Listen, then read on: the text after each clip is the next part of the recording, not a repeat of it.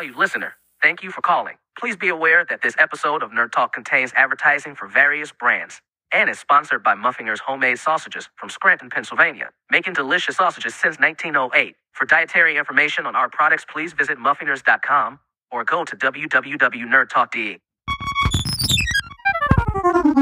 Wusa! Herzlich willkommen zu äh, Gefährliches Ganzwissen mit äh, Phil und Seba und mir. Na, Hey, Ja, ho. schönen guten Tag dir, moin. Wie läuft's? Gut, gut, gut. Sehr gut. Lohnt sich, lohnt sich. Ja, genau. Ähm, Lohn tut sich vor allem auch, hier ist, hier ist jetzt, die, jetzt kommt die Brücke zum Thema. Äh, Lohn tut sich vor allem auch äh, die gesponserte Message von unserem heutigen Sponsor ähm, für uns und für den Sponsor, äh, denn es ist Geld geflossen und wenn Geld fließt in Hollywood-Filmen, da haben wir natürlich direkt ein Auge drauf und äh, darüber erzählt uns Phil heute ein bisschen was. ja, um den Begriff jetzt einfach mal zu nennen, es geht um Product Placement, ja. Uh. ja, ja, dieses, ähm, diese Sendung ist gesponsert von und sowas, ist ja immer so das eine, aber gerade wenn man so in äh, Filme reinguckt, wo wir natürlich jetzt besonders einen Fokus drauf werfen wollen, ähm, sind wir, glaube ich, im Alltag immer ausgesetzt irgendwelchem äh, Product Placement, also der Platzierung von irgendwelchen Waren oder so etwas und dafür fließt Geld, dass diese Ware dann in einem Film, in einer Produktion äh, gut präsentiert wird oder zumindest oder diese, diese Dinge werden kostenlos äh, gestellt. Und da sind wir dreimal so auf die Idee gekommen, was ist, wie kommt das, was ist das für ein Business und wie hat das angefangen? Und äh, ich war recht überrascht, äh, das hat schon recht früh angefangen. Äh, man denkt immer so Product Placement, man denkt sofort an James Bond oder sowas, d- so, also Film. Ähm, aber schon so Ende des 19. Jahrhunderts, Jules Verne war so vermutlich einer der ersten, der sich um Product Placement gekümmert hat. Jules Verne. Jules Verne, ja. Krass. Okay. In 80 Tagen um die Welt, da äh, hat er einige Kooperationen mit äh, Frachtunternehmen und so etwas gehabt. Die hatten schon Interesse daran, da ähm, gewissermaßen positiv dargestellt zu werden. Die Gewerkschaften hatten da ein erhebliches Interesse dran. das hat Jules Verne da so äh, reinfließen lassen. Also es geht in der Literatur schon los, aber auch in der, ähm, in der, in der Malerei, in der Kunst, so ähm, 1882. Edouard Manet. Ja, der hat, äh, der hat äh, relativ am Ende seiner äh, Künstlerkarriere so eine äh, Frau gemalt, die einfach hinter so einer Bartresen steht. Ähm, und, und, und ja, im Hintergrund siehst du natürlich, wie es in so einer Bar ist, so Likör und Bier und so etwas. Tatsächlich haben Bierhersteller ähm, Manet dafür bezahlt, dass ihre Marke im Hintergrund dann ähm, ja, gemalt wird. Fand ich ganz interessant, dass das so früh schon losgelegt hat. Ähm, und äh, gut, dann hat das irgendwann natürlich auch seinen Überschlag in den Film hineingefunden. Ähm, Visuelle Medien eben, ne? Also ich hätte jetzt, ich hätte jetzt an die Tomatensuppen von, von Warhol gedacht, aber scheinbar schon deutlich früher. Ja. Wobei da ist natürlich die Frage, was mich jetzt äh, interessieren würde, aber da müssen wir nicht ins Detail gehen, aber ist denn da Geld geflossen? Nee, Warhol hatte wahrscheinlich die Suppe einfach so gemalt, so, ne? Also ich glaube nicht, dass da Campbells irgendwie Kohle gezahlt hat. Das weiß ich jetzt nicht, das habe ich jetzt Weiß so ich auch nicht. reingeworfen, aber in dem Fall von, von Manet, den Phil rausgesucht hat, ja, scheinbar schon. da ist Geld geflossen, ganz Da ist genau. Geld geflossen. So sieht's aus. Und ähm, so, so die ersten, also wann das erste Product Placement wirklich so in dieser Form äh, im Film stattgefunden hat, da streiten sich ein bisschen die Gelehrten, aber sehr, sehr früh dran war zumindest Fritz Lang im Jahr 1922 in dem Film Dr. Mabuse der Spieler oder Dr. Mabuse the Gambler. Ähm, da ist direkt am Anfang auch äh, so eine, so eine Opening Card, wo es dann heißt, ja, die Schauspielerin, die wurden durch den und den ähm, Kostümdesigner ausgestattet und die Kostüme wurden genäht in diesem und diesem Studio.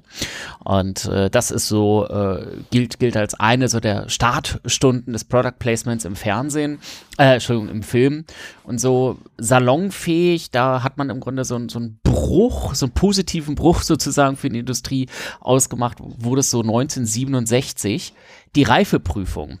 Ähm, Da ist es dann so, ähm, Dustin Hoffman wurde so ein roter Alfa Romeo Spider zur Verfügung gestellt. Und äh, da ist dann halt das erste äh, ich nenne es mal neumoderne Product Placement gestartet. So, und das äh, haben wir bis heute, glaube ich, noch. Äh, das zieht sich immer weiter und ich habe vorhin schon gesagt, James Bond ist natürlich so ein ganz krasses Ding. Ähm, kommen wir später nochmal so ein bisschen zu, was James Bond da alles so auch an, an, an Attraktivität für die Industrie mitbringt. Aber das so ähm, seit so 1970, Ende der 1960er ging es dann los mit dem Product Placement. Irgendwann ist es halt richtig pff, explodiert sozusagen. Hm. Ja, ja. Ein paar Beispiele habe ich nachher noch dabei, weil ähm, mich auch mal so interessiert hat, was bringt eigentlich Product Placement? Ähm, aber äh, bevor wir da so hingehen, ähm, war ich auch bei der Recherche recht überrascht, äh, welche Methoden es da so beigibt, ja. Also mhm. äh, es gibt so das sogenannte On-Set-Placement, äh, das ist so halt einfach so nebenbei irgendwo im Raum, ohne dass das in irgendeiner Form Auswirkungen oder sowas hat, steht da auf einmal zufällig dann etwas herum. Aber ähm, die Personen interagieren nicht damit. So, das ist das äh, generischste und das häufig genutzte Placement, aber natürlich auch irgendwie relativ unattraktiv sozusagen, weil halt keine Interaktion stattfindet. Aber auch dafür fließt Geld ja. irgendwie, oder ja? Ganz okay. genau, ganz genau. Okay.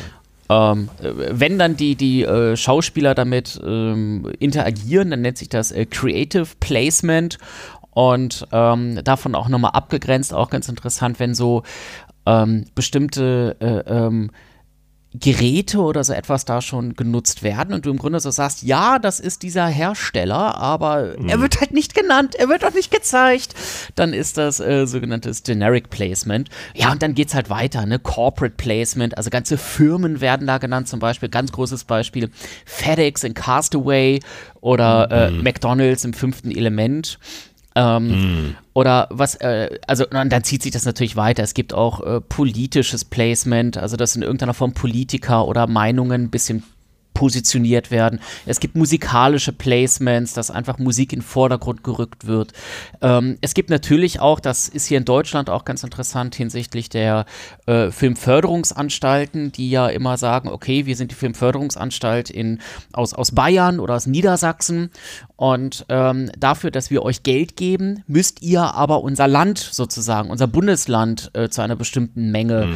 äh, in, in, den Filmen drin haben. Also sozusagen Country und Landside Website äh, Placement. Ja, und das gibt es natürlich dann auch im ganz, ganz Großen. Ähm, also da ist, das, ist das Spektrum komplett äh, offen, wobei es da auch so ein paar Regeln gibt natürlich. Ähm, so das Thema Recht spielt da auch ganz schön tief rein. Ähm, was mir gar nicht bewusst war und eigentlich die Perfidität dieses Product Placement so zeigt, es gibt auch das sogenannte Replacement. Und das ist ein hm. Markentausch. Und ich habe mal so ähm, ganz, ganz vorne angeführt, wird ja immer so der 1993er Demol Demolition Man. Mhm. Ähm, da ist es, da, da, da geht es ja darum, die ganze Welt ist zerstört, alles ist ganz schlimm und so weiter. Und nur eine Fastfood-Marke hat überlebt, nämlich Taco Bell. Mhm. Problem, so außerhalb der USA ist Taco Bell jetzt nicht so bekannt. Also, hm. Mhm. Und deswegen hat man tatsächlich in der Post-Production ähm, dann Taco Bell so für die äh, Exporte in Pizza Hut umbenannt. Also auf einmal hat Pizza Hut äh, überlebt. Und da, damit können die anderen dann, äh, kann dann die, der Rest der Welt auch relaten. Und äh, da beides irgendwie zum gleichen Investor oder gleichen Konzern oder so was gehört, ist das jetzt gar nicht so schlimm. Ähm, ja, oder bei der Serie äh, von CBS, Numbers, da geht sogar so weit, dass ein leerer Tisch gefilmt wird und da steht gar nichts drauf. Und mhm. je nachdem, wie man es gerade haben möchte, haut man in der Post-Production einfach dort die Ware drauf. So geht es mir ja häufig, äh, muss ich sagen, auch in der Werbung. Also ist wahrscheinlich das gleiche Prinzip, was da zum Tragen kommt. Wenn dann so irgendwie Kartoffelchips irgendwie verkauft werden, da habe ich so das Gefühl, das wird wahrscheinlich mit so einer grünen Tüte, Tüte einfach gedreht und dann mhm. wird in, in der Post einfach dann das Logo drauf geklatscht. Je nachdem, für welchen Markt es halt sein soll. Ziemlich also wahrscheinlich, also, ja. Ziemlich aber genau so läuft ja. das, ganz genau. Ja, ja. Heutzutage sind die technischen Möglichkeiten halt deutlich weiter als früher.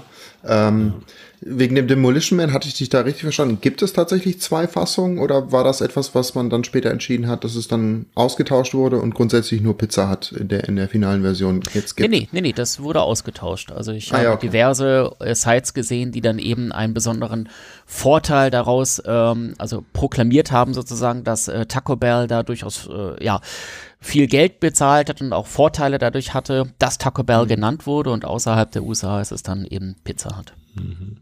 Und jetzt würde mich noch mal eine Sache interessieren, weiß nicht, ob das so in der Tiefe hier der Sendung auch noch mal ähm, abzudecken ist, aber gibt es denn auch Sachen, weil es gibt ja ganz häufig dieses Beispiel, wo äh, zum Beispiel Apple-Rechner oder so zu sehen sind und dann ist das Logo aber abgeklebt. So, wo, wo ich mich immer frage, ist das nicht eh im Interesse der Firma, dann immer genannt zu werden? Also auch wenn man kein Geld dafür zahlt? Also andersrum gefragt, gibt es denn auch Fälle, wo eine Produktion einer Firma, äh, also einem, einem Unternehmen Geld zahlt, dass sie sie benutzen dürfen? Also ich denke da so an so Sachen wie, keine Ahnung, Pan Am in irgendwie äh, 2001 oder irgendwie so. Ähm, ja, Wäre mir unbekannt, möchte ich aber auch Okay. nicht ausschließen, ähm, dass da aber in irgendeiner Form Marken äh, abgeklebt werden oder zum Beispiel auf dem MacBook zufällig dann an, an, auf dem Apfel ein Sticker klebt oder so etwas. Oder auch so, wenn ein Auto durchfährt und genau in dem Moment, wo man das Logo sehen würde, steht zufällig gerade ein Baum im Weg. Das nennt man sogenanntes, das ist sogenanntes Greeking. Also von Grie Griechen sozusagen. Das Greek Creaking. Greeking. Kenne ich nur anders. Genau. Und da ist das dann halt so, also natürlich so ein Product Placement basiert darauf, dass beide Seiten Interesse daran haben. Äh, Moment, das warum heißt das Greeking? das habe ich tatsächlich nicht ermittelt. Ach so. Okay. okay. Ähm, haben beide Seiten Interesse daran. Und ähm, dass das Logo richtig genutzt wird und ordentlich genutzt wird. Und es gibt natürlich auch so Filme, da möchte das Unternehmen nicht im äh, Kontext dieser Szene zum Beispiel gezeigt werden. Wenn zum Beispiel ähm, Bösewichte die Marke benutzen oder wenn es tatsächlich, also Bier ist so ein ganz klassisches Ding. Ähm, Bier und Alkohol wird häufig eben von äh, Antagonisten konsumiert. Und ähm, äh, da möchten die dann nicht, äh, möchten die Marken nicht mit in Kontakt kommen und deswegen geht er sogar so weit, dass komplett äh, Filmmarken erfunden werden, äh, die dann äh, von den äh, Schauspielern äh, konsumiert werden, damit eben dann zwar der Gedanke da ist und man im Grunde weiß, okay, der trinkt jetzt irgendwie, keine Ahnung, Forsters oder Heineken, aber das Ding hat ja einen komplett anderen Namen und deswegen sneaken die da sozusagen drumherum. Das äh, Stichwort Autos von vorhin, was du meintest, also mir sind ähm, ein paar Beispiele bekannt, wo es tatsächlich früher gäbe war, dass jetzt in amerikanischen Produktionen die Bösewichte in der Regel ausländische Fahrzeughersteller fuhren und äh, die guten Guys natürlich dann die entsprechenden amerikanischen Marken. Ähm, ich glaube, das hat halt dann auch immens dazu geführt, dass ähm, viele dieser ausländischen Automarken halt einen Imageverlust befürchtet haben und das dann unterbinden wollten und ähm, Umgekehrt ist es ja heutzutage fast üblich, dass auch deutsche Autohersteller groß irgendwie gefeatured werden in, in, in Hollywood-Filmen. Ähm, denkt man da irgendwie an einen Audi oder äh, den, den Iron Man fährt oder gibt ja zig Beispiele. Ja. ja, ist ja, wie gesagt, mit Apple ja auch der Fall gewesen. Also Apple-Computer werden nur von den Guten benutzt und die Bösen benutzen IBM. Auf jeden Fall. Ja. ja. ja, ich habe gerade, ich komm, schmeiß den Magnetron nochmal an. Mach mal, mach, mal, mach mal kurz Magnetron an. Zwei Sekunden, zwei Sekunden. So, ich habe gerade mit dem Magnetron nämlich nochmal er ermittelt, äh, warum Greeking Greeking heißt. Äh, und zwar kommt das eben, also Phil natürlich, selbstverständlich hat Phil recht, ja, also es ist eben der Prozess, äh, Firmen, die nicht geklärt sind, äh, rechtlich sozusagen abzudecken, zu verfremden und so weiter. Und das kommt aus von dem Begriff äh, This sounds Greek to me, also quasi etwas, was unverständlich oder unkenntlich ist. Also auch, weil die griechischen Zeichen auch anders aussehen und man sich sozusagen keinen Reim drauf machen kann, was das eigentlich heißt. Und es ist dann quasi ja, vergriecht. Also es ist dann So eine Redewendung. Genau. Ich, so von wegen, ich ja, verstehe nur. Bahnhof oder Ich verstehe nur Bahnhof, genau. Also im Deutschen würde es quasi sinngemäß Bahnhofen heißen. ah ja. Bestimmt. Genau. Ja, also das zum Thema Greeking. Ja. Äh, ko- schauen wir mal Richtung äh, Recht. Also äh, unter welchen Maßgaben entsteht denn eigentlich so ein Product Placement? Ähm, es gibt so einen weltweiten Konsens sozusagen und der nennt sich einfach Transparenzhinweis. Also wir kennen das zwischenzeitlich auch hier in Deutschland, aber auch im internationalen Bereich, dass wenn in irgendeiner Form ein Produkt im positiven Sinne nach vorne getragen wird und so etwas, äh, dass das genannt wird oder dass am- Anfang der Show gesagt wird, hey, äh, diese Sendung ist gesponsert von oder diese äh, Show enthält Produktplatzierung und so etwas. Und weltweit, nahezu weltweit, ist es häufig dann auch gerade in so visuellen Medien dann ähm, äh, gezeigt durch so ein P oben in der Ecke, so ein weißes äh, P. Das kennen wir hier in Deutschland, das gibt es auch in den USA und das ist sozusagen da der Transparenzhinweis, okay, hier findet ein Product Placement statt. Und findet das nicht statt, sind wir auch sehr schnell, also findet diese Ausweisung nicht statt, sind wir halt auch ganz, ganz schnell im Bereich der äh, Schleichwerbung die auch in den USA und so etwas dann halt auch ihre, äh, ich nenne es mal negativen Früchte trägt. Auch dort äh, wurden dann Radiohosts und äh, Fernsehstudios äh, in den letzten Jahren und Jahrzehnten halt äh, abgemahnt beziehungsweise mussten Strafgebühren bezahlen, weil sie eben die Trennung zwischen Product Placement und äh, eben normalen, ich nenne es mal redaktionellen Inhalten nicht klar genug dargestellt haben. Ist, also im Fernsehen dann ja klar, also dann wird dann ja gekennzeichnet so. Ähm, wobei ich es immer komisch finde, wenn zum Beispiel auf Pro7 läuft dann Big Bang Theory oder auf einem anderen Sender irgendeine andere Sendung. Und ähm, dann steht dann da halt, enthält Produktplatzierung. Jetzt ist der Punkt ja aber eigentlich, also, also ich habe mich immer gewundert über diesen Disclaimer, weil diese Produktplatzierungen, die da ja vorkommen, sind ja vornehmlich für den amerikanischen Markt gedacht. Also werden ja teilweise Produkte genannt, die es bei uns ja gar nicht zu kaufen gibt. Und ich finde dann diesen Hinweis immer so absurd, dass es dann trotzdem immer mit beisteht. So. Ich glaube, das wird pro forma gemacht. Es gibt, es gibt eine rechtliche Regelung in Deutschland, dass es gekennzeichnet werden muss, wenn äh, Product Placement im Fernsehen stattfindet. Und Okay. äh, einfach um auf Nummer sicher zu gehen, wird das quasi schon ähm, bei jeder Folge eingeblendet. Ah ja, so, ich meine, das, okay. das Fidschi-Wasser, das kriegst du im Zweifelsfall hier oder ein anderes wohlschmeckendes Wasser. ähm, aber wie du schon gesagt hast, gibt es da natürlich auch viele amerikanische Produkte, die hier nicht auf dem Markt verfügbar sind. Ja. Und äh, das ist aber für Kino nicht der Fall. Also im Kino geht, gilt sozusagen grundsätzlich, ja mein Gott, kann halt sein, dass im Film irgendwie Marken genannt werden, aber da gibt es keine Kennzeichnungspflicht. Äh, korrekt. Korrekt. Also Ja. im Kino tatsächlich, das ist auch ähm, hier in Deutschland im Rundfunkstaatsvertrag äh, festgehalten, der irgendwie 2010 das erste Mal so ein bisschen differenziert hat und da auch das Product Placement äh, selber äh, mit in den Fokus genommen hat. Und im Kino ist nahezu alles quasi erlaubt, ohne das separat auszuweisen oder ähnliches. Ähm, So im Fernsehen hier in Deutschland sieht das äh, grundsätzlich deutlich rigider aus, denn äh, Produktplatzierung ist erstmal per se äh, verboten. Ähm, insbesondere gilt das für äh, Kinderfilme, für Nachrichten, für Ratgebersendungen und für Sendungen des politischen Zeitgeschehens, also Dokumentation zum Beispiel. Ähm, so, aber tatsächlich ähm, ist es dann ähm, erlaubt äh, für Bereiche der fiktionalen Programme, der Sportfilme und äh, Zitat äh, Sendungen der leichten Unterhaltung. Okay. Ja. Ja. Sehr klar umrissen. Sehr klar umrissen, ganz genau. Und okay. da müssen wir dann nochmal unterscheiden, sozusagen, in äh, die privaten Sender. Die dürfen dann am Ende auch äh, Geld dafür nehmen, ähm, dass dort ein Product Placement äh, stattfindet. Und bei den öffentlich-rechtlichen äh, darf nur eine äh, Produktbeistellung stattfinden. Ähm, das bedeutet, man, es dürfen da Dinge präsentiert werden, aber es darf kein Geld dafür fließen und natürlich muss alles in irgendeiner Form, egal ob äh, TV, öffentlich, privat, sonst was auch immer, darf das natürlich keinen keinen echten werblichen Faktor haben, sondern es muss sich irgendwo in die Dramaturgie mehr oder weniger einordnen. Na. Ja, und der klassische äh, Hinweis ist dieses P da oben. Die EU hat dann auch noch gesagt, Tabakwaren dürfen hier in der EU, also aus europäischen äh, Produktionen, nicht beworben werden und auch keine verschreibungspflichtigen Medikamente.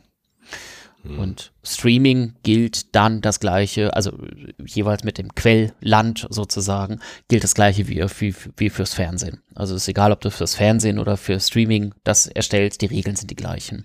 Aber ihr habt schon einen ganz interessanten Punkt festgemacht, der eben ungeklärt ist. Wie ist das denn, wenn ein amerikanischer Film auf Pro7 läuft oder auch in den öffentlich-rechtlichen. Da findet mhm. ja ein Placement statt, aber da ist ja keine eigene Produktion und da, ähm, soweit ich das recherchieren konnte, gibt es noch Uneinigkeit, aber dadurch, dass irgendwie alle mehr oder weniger nach den gleichen Regeln agieren und dann eben da oben vielleicht Product Placement eingeblendet wird, umschifft man da dann die ganze Problematik. Hm. Okay. Und das Spannende, wolltest du was sagen? Nee, nee. Nee, nee, okay, nee, cool. Nee, das Spannende ist, das gesamte Geraffel lohnt sich auch, ja. Also äh, toll, dass man da jetzt irgendwo einen Apple-Computer in die Ecke stellt oder bei äh, E-Mail für dich dann dieses typische You've got Mail hört, ja, von AOL. Ähm, Product Placement wirkt und das auch wirklich äh, wissenschaftlich äh, bewiesen. Erstmal nochmal so ein positiver Aspekt auch für die äh, Produzenten. Äh, hast du ein reelles Produkt in deinem ähm, Film, erhöht das natürlich gewissermaßen auch den, ich nenne es mal, äh, Realismusgrad deines mhm. Films. Ne, wenn dort auf einmal fiktive Figuren mit einem echten Heineken, mit einem echten Apple interagieren, kommst du mehr irgendwie in diese Story rein, als wenn das alles so sterile, nicht weiter benannte Geräte oder Getränke oder so etwas sind. Mhm. Aber mhm. auch bei uns als äh, Zuschauer äh, wirkt das dann halt echt hart, ja. Und je harmonischer das alles integriert wird, je weniger der es in die Fresse geschlagen wird, dass dort ein Produkt Product Placement stattfindet, desto besser funktioniert das alles auch. Ähm, also äh, in diversen wissenschaftlichen Studien zeigt sich halt tatsächlich Menschen, die äh, Filme mit Product Placement oder Produktion mit Product Placement gesehen haben, können am Ende das Produkt benennen. Das heißt, äh, trotz dessen, dass sie ihnen das jetzt nicht explizit geäußert wurde oder sowas, aber man sie im Nachhinein fragt, Mensch, welches Bier wurden da getrunken können? Viele sagen, ja, es war zum Beispiel Heineken oder Forsters. Mhm. Oder in einem, ähm, in einem Marvel-Film war es ja, glaube ich, sogar Warsteiner, überlege ich gerade. Ja, hm. ähm, äh, fand, fand ich auch sehr kurios. So. Aber ich, es, es, es muss sich ja lohnen am Ende, ne? Also ja. Ich, du, du hast ja das, das Beispiel James Bond irgendwie noch geparkt, ähm, aber allein der Umstand ähm, vor ähm, 15, 20 Jahren, dass ähm, Sony MGM damals übernommen hat, genau aus dem Grund, um eben irgendwie in dieses Franchise zu kommen und das war so offensichtlich, dass sie natürlich über dieses Franchise auch vermehrt einfach Produkte platzieren wollten. Und ich glaube, das war auch eine ähnliche Überlegung, als jetzt ähm, vor zwei Jahren das ganze Thema wieder aufkam mit ähm, hier James Bond Film und, und wer holt sich die Rechte dann demnächst, ähm, als da Apple genannt wurde. Ich kann mir nicht vorstellen, dass natürlich wollen die zum einen das irgendwie mit ihrem Streaming Service da verbandeln, aber allein das Platzieren von Produkten in so einem prestigeträchtigen ähm, Franchise ähm, spielt auf jeden Fall immer auch mit einer Rolle. Wir, wir können uns dann erinnern, welche Marke dann in dem Film vielleicht auch vorkam. Aber ich denke mir teilweise, ich, also ich finde es halt krass, wie viel Kohle dann letzten Endes wahrscheinlich auch fließt dann dafür, ähm, dass diese Marke in dem Film vorkommt, weil eigentlich hilft es in gewisser Weise dem Filmschaffenden ja auch, würde ich mal behaupten, den Realismus, also gerade wenn es jetzt um Sci-Fi geht oder so, ne, mhm. den Realismus dieses Zukunftsszenarios auch hervorzuheben, wenn da jetzt irgendwie ein Subway und ein McDonald's und irgendwie ein Sony und sonst was irgendwie drin vorkommt, weil man so mehr das Gefühl hat, ach ja, das ist ja also ich, das sind Sachen, die ich kenne. Das, das gibt mir Kontext über diese Welt ein bisschen mehr. Ja. Voll. Ja, total. also deswegen würde mich mal interessieren, also mich würde total interessieren, wie eben diese Verhandlungen manchmal vielleicht auch ablaufen. Also dass Regisseure vielleicht auch bestimmte Marken einfach haben wollen und dann aber die Marke dann trotzdem auch Geld zahlt, um in dem Film vorzukommen.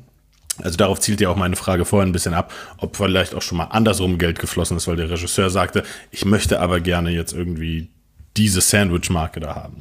Also für so etwas gibt es äh, jetzt nicht seit irgendwie 1960 oder so etwas, aber jetzt in dieser professionalisierten Welt gibt es dort eigene Agenturen für. Und äh, das läuft in der Regel so, dass die äh, Markeninhaber oder die Unternehmen, die irgendwie ihre Produkte in einem, ähm, in einem äh, Film gefeatured haben oder in einer Produktion generell gefeatured haben möchten, je nach äh, Fokus und natürlich auch äh, äh, Reichweite der jeweiligen Produktion so zwischen 30 und 300.000 Euro äh, pro Jahr an diese Agentur bezahlen. Und diese Agentur ist dann sehr gut vernetzt eben in der Filmwelt, in der Produktionswelt und übernimmt dann tatsächlich Lobbyarbeit, ähm, dass Product Placement doch was mega Geiles ist und äh, die haben dann auch ähm, solche Connections, dass sie äh, in einem mehr oder weniger frühzeitigen Stadium zumindest Einblick äh, auf die Skripte bekommen und dann ähm, auch sagen können, Mensch, in diesem Fall würde doch echt ein Product Placement äh, von Apple sich lohnen oder hier könnten wir doch irgendwie ein Auto so und so reinpacken. Ähm, und dann wird da entsprechend äh, ein, ein Connect aufgebaut. Ähm, das geht äh, natürlich auch in die Gegenrichtung, dass man eben über die Agenturen sagt, ich möchte jetzt unbedingt irgendwie ein BMW bei mir im Auto, äh, im, im, im, im mhm. ähm, äh, wie heißt es, im Film haben. Und dann versuchen die da in irgendeiner Form was äh, herzustellen. Aber diese Agenturen machen dann eben ihr Geld äh, damit, dass sie jährlich sich irgendwie so, so, ein, ja, so eine Provision zahlen lassen und auf Basis dessen finden dann die äh, Vermittlungen statt. Und Ge geht ja sicherlich auch in beide Richtungen, weil ähm, ich meine, oft genug kennt, sieht man ja das Beispiel auch, dass Marken, die dann in den Filmen quasi gefeatured werden, äh, im Gegenzug in der realen Welt äh, mit diesem Film verknüpft werden. Ne? Also um jetzt wieder das, das äh, Heineken-Beispiel zu bemühen, ähm, dass eben dann James Bond eben auch auf den Flaschen abgedruckt ist. Ne? Oder ja. Also wenn, ein anderer Hersteller halt, ja. Wenn wir jetzt schon, ähm, wenn wir jetzt schon bei Heineken und James Bond sind, dazu habe ich tatsächlich auch äh, Zahlen gefunden. In Skyfall hat James Bond Heineken getrunken und die Szene hat äh, sieben Sekunden gedauert in Summe. Und Heineken mhm. hat sich das äh, bestätigt 45 Millionen US-Dollar äh, löhnen lassen. Mhm. Ähm, Krass.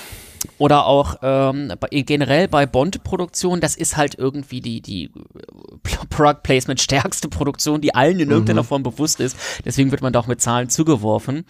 Ähm, bei früheren Bonds äh, war BMW immer relativ vorne mit dabei und die haben so pro Bond durchschnittlich ähm, circa 110 Millionen Dollar bezahlt, dass die eben dort die, die, die Autos sponsern durften. Später kam halt Aston Martin um die Ecke und die zahlten 140 Millionen ähm, mhm. pro ähm, Dings. Und ähm, ich habe nicht herausgefunden, ob es bezahlt ist oder nicht, aber allein bei Fast and Furious zum Beispiel, äh, sieben Teile, die ersten sieben Teile, da wurden, hat jemand sich mal hingesetzt, so roundabout 1500 Autos zerstört am Ende. ja, und ähm, wenn man das, wenn man jetzt mal wirklich ganz negativ und sehr, sehr low ins Rennen geht und sagt, äh, jedes Auto hat sagen wir jetzt einfach mal 20.000 US-Dollar gekostet, dann kommen wir am Ende, kommen wir am Ende doch auf 30 Millionen ähm, Euro, äh, US-Dollar, die da einfach geschrotet wurden. Also es ist mhm. tatsächlich mhm. einfach auch, ähm, selbst wenn kein Geld fließt, ist eben diese Sachzuwendung ab einem bestimmten Zeitpunkt auch ähm, äh, durchaus etwas, was so eine Produktion äh, nach oben hieven kann. Mhm. Denn zieht man einfach mal so äh, Werbung und Marketing und so etwas ab, so eine durchschnittliche Produktion kostet irgendwie so äh, 60, 70 US, äh, Millionen, 60 bis 70 Millionen US-Dollar. Wie gesagt, da kommen dann noch ähm, viele Marketingkosten hinzu. Natürlich ist ein sehr aufwendiger Film deutlich teurer an der Stelle, aber rechnen wir einfach mal äh, mit diesem Wert. Dann sind natürlich dann ähm, diese Millionenwerte, die ich gerade genannt habe, durchaus auch ein, ein größerer Prozentanteil der Produktion, sodass dann im Grunde die, das Budget, was eben nicht äh, investiert werden äh, muss, sondern irgendwo durch ein Product Placement wieder reinkam, tatsächlich in irgendwelche Special Effects, in besseres Marketing oder generell einfach in ein gesamt geringeres Budget hineinfließen können. Ne? Hm. Äh, das ist halt auch etwas, was. Ich finde es aber un unglaublich, dass so jetzt zum Beispiel, um bei dem Heineken-Beispiel halt zu bleiben, wie viel hat es gesagt? 40 Millionen? Äh, 45 Millionen, ganz 45 genau. Millionen, ja. Ähm, dass sich das lohnt, ne, für die. Also, dass sie halt sagen, okay, das ist uns das wert, weil wir diese 45 Millionen dann durch extra Verkäufe wieder reinkriegen, weil irgendjemand gesehen hat, wie James Bond ein Heineken trinkt und sich dann direkt denkt, boah, da hole ich mir mhm. doch direkt auch ein Heineken. Absolut. Ähm, ich äh, kann da noch eine, eine, kleine Anekdote zu beisteuern. Das, das spielt jetzt wieder so ein bisschen in, in den ersten Punkt Historie rein. Ähm, aber James Bond ist tatsächlich extrem verbandelt mit diesem ganzen Themenkomplex Product Placement. Äh, und zwar war es da so, 1964 Goldfinger. Ähm, schon damals war es nicht unüblich, dass ähm, Schauspieler auch in ihren eigenen Klamotten dann quasi äh, gespielt haben. Also da war das Kostümbild noch nicht so weit, wie es heutzutage ist. Ähm, und er, Sean Connery hatte einen bestimmten Pulli an, der Marke Slesinger. Äh, das war eine britische Marke, die noch nicht so bekannt war. Und als der Film dann angelaufen ist, hat man gemerkt, oh mein Gott, die Pullis sind überall ausverkauft. So, das heißt, ne, da hat man schon so den ersten Kontakt gehabt und ähm, das hat sich halt dann auch eben fortgeführt mit den Autos und Co. Ne, dass eben Aston Martin, der dann auch, glaube ich, ab dem dritten Film dann damals schon äh, in den Filmen gefeatured wurde, dass halt die Markenwahrnehmung vor allen Dingen immens gestiegen ist dadurch. Also die Leute merken es sich, wie Phil schon gesagt hat, ähm, und ja, fragen halt dann auch die Produkte nach. Ne? Also also um das nochmal rund zu machen, Stirb an einem anderen Tag hatte ungefähr 20 Marken gefeatured als Product Placement, alleine diese einen Produktion. Und ähm, dafür sollen in Summe knapp 120 Millionen US-Dollar geflossen sein. Also da ist wirklich ein großer, großer Hebel drin.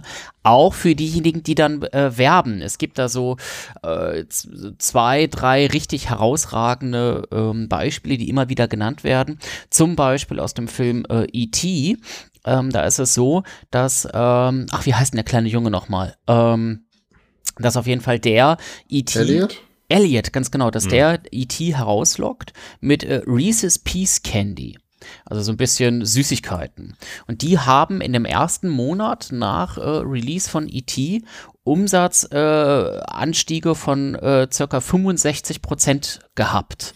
Nur mhm. dadurch, dass das eben Elliot dort äh, genutzt hat. Oder auch ein ganz, ganz krasses Beispiel, Ray-Ban in, also der Brillenhersteller Ray-Ban in Risky Business ähm, vor, mhm. bevor der Film rauskam, haben die so, ähm, ähm, so einen Umsatz äh, von äh, 1000, äh, 1,8 also doch 1800 so pro Monat gehabt und im direkten Anschluss ging, explodierte das quasi ähm, auf 360.000. Also da merkt man mhm. halt einfach auch, ähm, dass da äh, ein unfassbarer Absatz war. Ich glaube, ich habe gerade von Euro gesprochen. Natürlich sind Stück. Sorry, es sind natürlich Stück. Mhm. Ähm, also was da für ein unfassbarer Absatz ist, nur dadurch, ähm, dass dort äh, Ray-Ban immer wieder ja gezeigt wurde und einfach auch als cool sozusagen dahingestellt wurde. Mhm. Also das sind schon echt krasse äh, Dinge. Ja. ja. Aber äh, all das. Ja, hängt tatsächlich am Ende auch so ein bisschen zusammen. All das kann eben die Einstellung zum Produkt verbessern. Natürlich die Kaufabsichten, aber Product Placement, das so als, als letzter äh, Punkt, ist natürlich auch immer was, was so riding the bullet ist, weil es hängt auch ganz stark von Wertesystemen ab, ja. Also ähm, zum Beispiel so ein Placement in Kriegsfilmen oder gar in Kriegsspielen wird eher negativer aufgenommen als ähm, in, in positiven äh, Kontexten. Und natürlich ist all das extrem abhängig von allen demografischen Faktoren, die man sich so vorstellen kann. Kinder sind auf jeden Fall empfänglicher als Erwachsene. Personen aus den USA oder Indien sind empfänglicher für Product Placement als Australier, Deutsche oder Österreicher. Eine schöne Person erreicht auf jeden Fall mehr Durchschlagskraft im Product Placement, also wenn sie das entsprechend placed, als eine nicht so schöne Person. Und auch beim Geschlecht ist es so, dass man, äh, dass man darauf so ein bisschen gucken sollte. Männer äh, schlagen eher sozusagen auf äh, Produkte an, die auch wirklich Männer featuren. Bei Frauen ist es umgekehrt und Frauen sind generell äh, statistisch gesehen anfälliger für, für, Product Placement. Das heißt, neben einfach, ja, ich rotze einfach mal so ein PC in die Mitte und dann läuft das schon, gehört da mhm. ganz viel Psychologie dazu. Wann setzt du was, wie, in welchem Kontext und so etwas. Ich glaube, das war auch, also gerade weil du das auch so auf Geschlechter und so gemünzt hast, ich glaube, das war auch ein wahnsinnig cleverer Schach Schachzug damals von Apple bei Six in the City, ähm, dass Carrie Bradshaw dann immer ihr MacBook irgendwie hatte. Ich, weil das war ja zu der großen Zeit, als Map Apple sozusagen wieder seine neue Renaissance erlebt hat, äh, mit, den, mit den bunten, äh, halbdurchsichtigen MacBooks. Das hat da einfach, glaube ich, also zur richtigen Zeit am richtigen Ort gewesen und dann eben auch die weibliche Zielgruppe ganz stark für Rechner begeistern können. So. Ja, ganz sicher. Ja. ganz ja. sicher. Ja, das ist mal so ein schneller Ritt durch das Product Placement. Fand ich sehr interessant. Wir sind so überrannt von diesem gesamten Thema, aber äh, das und was da so alles dahinter hängt, äh, war mir so gar nicht bewusst. Ja, interessant. Ja. ja, vielen, vielen herzlichen Dank, Phil. Sehr gerne. Ja, und dann sind ähm, wir das ähm. nächste Mal einfach ein bisschen aufmerksamer, ähm, wenn wir, wenn wieder mit unseren Unterbewusstsein und unserer Psyche gespielt wird, dass dort im Hintergrund irgendwie ein Product Placement stattfindet. Und ich garantiere euch, Jetzt mit dem Hintergrundwissen seht ihr noch mehr Produkte in den Produktionen als vorher. Jetzt weiß ich auch immer, wann ich, warum ich nach dem Kino Lust auf Pizza bekomme. Ne? So. Ja, ja. so, so. Aus, ja. ja, cool. Ja, sehr gerne. Dann, ähm, ja, passt auf, auf das, genau, passt auf das nächste Mal auf beim nächsten Product Placement und ich bin gespannt, was wir in der nächsten Gefährliches Ganzwissen noch so erkunden werden. Genau. Gut. Okay. Bis dahin. Tschüss. Bis dann. Tschüss. Ciao.